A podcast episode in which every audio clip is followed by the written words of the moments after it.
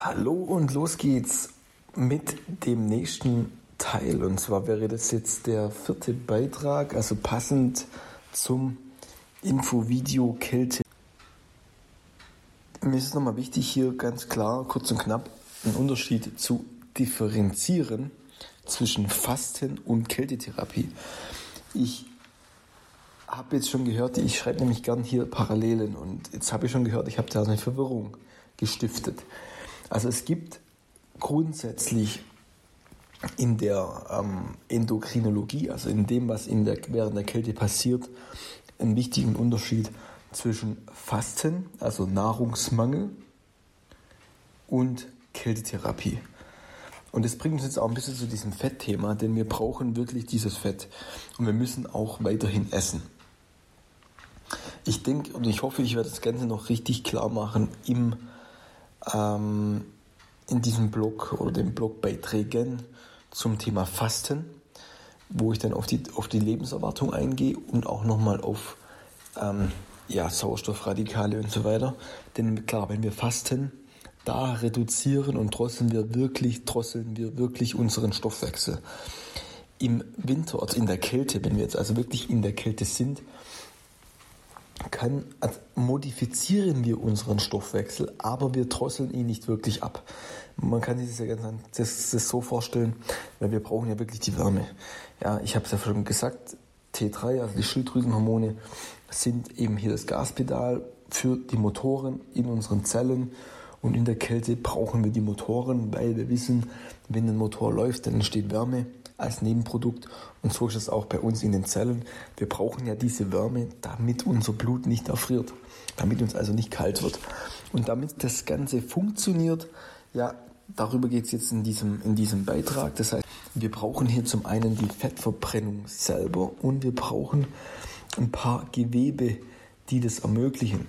Und hier natürlich braunes Fettgewebe wäre hier eine Schlüsselrolle. Das heißt, wir sprechen ja von der, ähm, von der vom Browning, also sprich während der Kälteanpassung, mit der Kälteanpassung passiert eben das, unsere Fettzellen sich wandeln in braunes Fettgewebe, beziehungsweise wir mehr und mehr braunes Fettgewebe aufbauen. Und dieses braune Fettgewebe ist hier sehr, sehr wichtig, denn was wir ja machen, ist, wir stressen unseren Körper.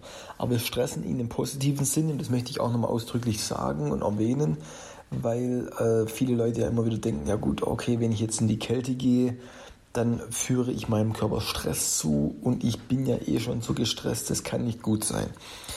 Also das ist nicht richtig, denn wenn wir gestresst sind, heißt entzündet, Cortisol, Katecholamine oder sonstiges, also Adrenalin und so weiter, dann haben wir oder können wir durch die Kälte diese Botenstoffe diese Hormone reduzieren, also balancieren.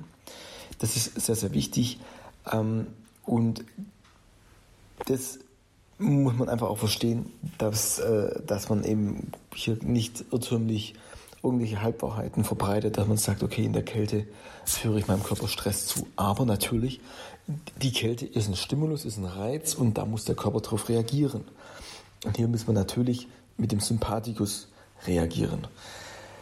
So, und wenn das Ganze eben aktiviert ist, dann findet jetzt dieses Browning statt, sprich das braune Fettgewebe wird aufgebaut und wir können mehr und mehr Wärme erzeugen. Das ist eben wichtig, dass wir nicht erfrieren. Deswegen das braune Fettgewebe ist sehr, sehr wichtig. Aber generell kommt es eben zu einer Modifikation im mitochondralen Energiestoffwechsel. Es kommt eben zu einer Wärmefreisetzung. Das ist eben nochmal ganz entscheidend. Ein Stichwort wäre eben hier Entkoppelungsproteine, also UCP abgekürzt, Uncoupling Proteins in Englisch. Und das ist eben auch wieder die Verbindung zur Zuckerspritze oder zum Zuckertest. Auch wieder, weil wir einfach verschiedene Menschen sind, verschiedene Herkunften, verschiedene gesundheitliche Zustände und so weiter und so fort. Manche Leute sind eben sensibel, manche sind nicht sensibel und deswegen nach wie vor der einfache Zuckertest. Denn wenn wir jetzt ein Problem haben im Zuckerstoffwechsel, dann können wir sagen, wir haben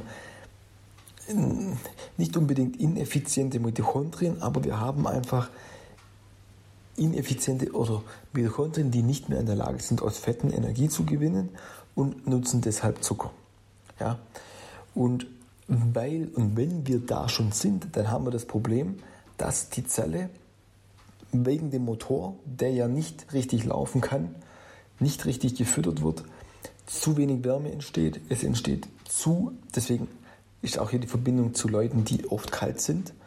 Ähm, dann haben wir die Leute noch, die, ähm, die keine Insulin, also künstliche Insulinresistenz erzeugen können, sprich es fehlt einfach Energie im System.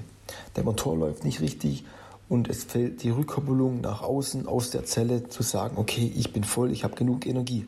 Und natürlich hat die Zelle nicht genügend Energie, weil die Zelle, ähm, ja, weil der Stoffwechsel nicht funktioniert. Wie gesagt, wenn die Fett, wenn der Stoff, also der Fettstoffwechselweg auch funktioniert, kommt einfach viel mehr Energie dabei raus. Und das ist nicht der Fall.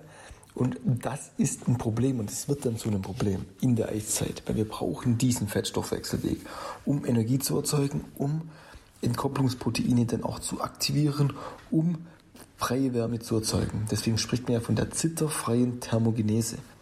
Ja, und das sind einfach so ein paar Verbindungen jetzt hier, ähm, warum wir die Fette brauchen, warum wir essen sollten. Das heißt, in der Kälte geht es nicht aktiv darum zu hungern. Natürlich kann man das bewusst jetzt mit dem Thema Kalorien- und Fettabbau verbinden, wird dir natürlich helfen. Aber die Kälte, die Kältetherapie hat nicht unbedingt nur was mit Fettabbau zu tun. Natürlich ist dein Körper ständig daran beteiligt und beschäftigt, ähm, Fett, Energie aus den Fettzellen zu, äh, äh zu, zu ziehen und diese zu verarbeiten, um daraus Wärme zu erzeugen. Aber natürlich, wenn du ständig in einem Kältereiz bist, wird der Körper auch daran interessiert sein, dass, der, dass die Fettzellen nicht verloren gehen.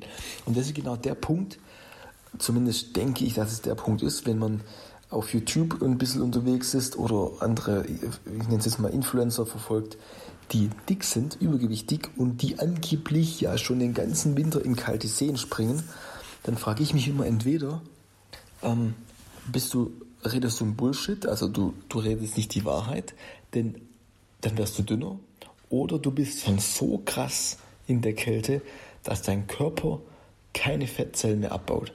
Aber ich glaube das nicht. Ich, also ich, ich also anders ausgedrückt, es ist eben so, dass wenn wir in die Kälte gehen, den Fettstoffwechsel so krass mobilisieren und triggern, dass eigentlich jeder sofort drei bis fünf Kilo abnehmen kann dann kommt der Zustand, okay, du, du merkst es, wenn du regelmäßig dann in die Kälte gehst, dass du merkst, okay, hey, jetzt wird es immer härter.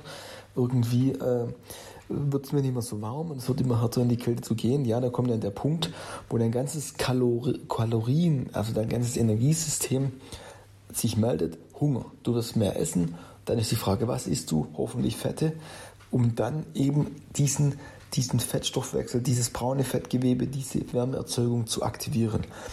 Und dann könnte es theoretisch passieren, dass dein Körper sich schützt und weiterhin äh, Fettzellen auch schützt. Dann kann, könnte es sein, je nach gesundheitlichem Zustand, dass wir wirklich trotz Kälteanpassung dicke Leute sehen.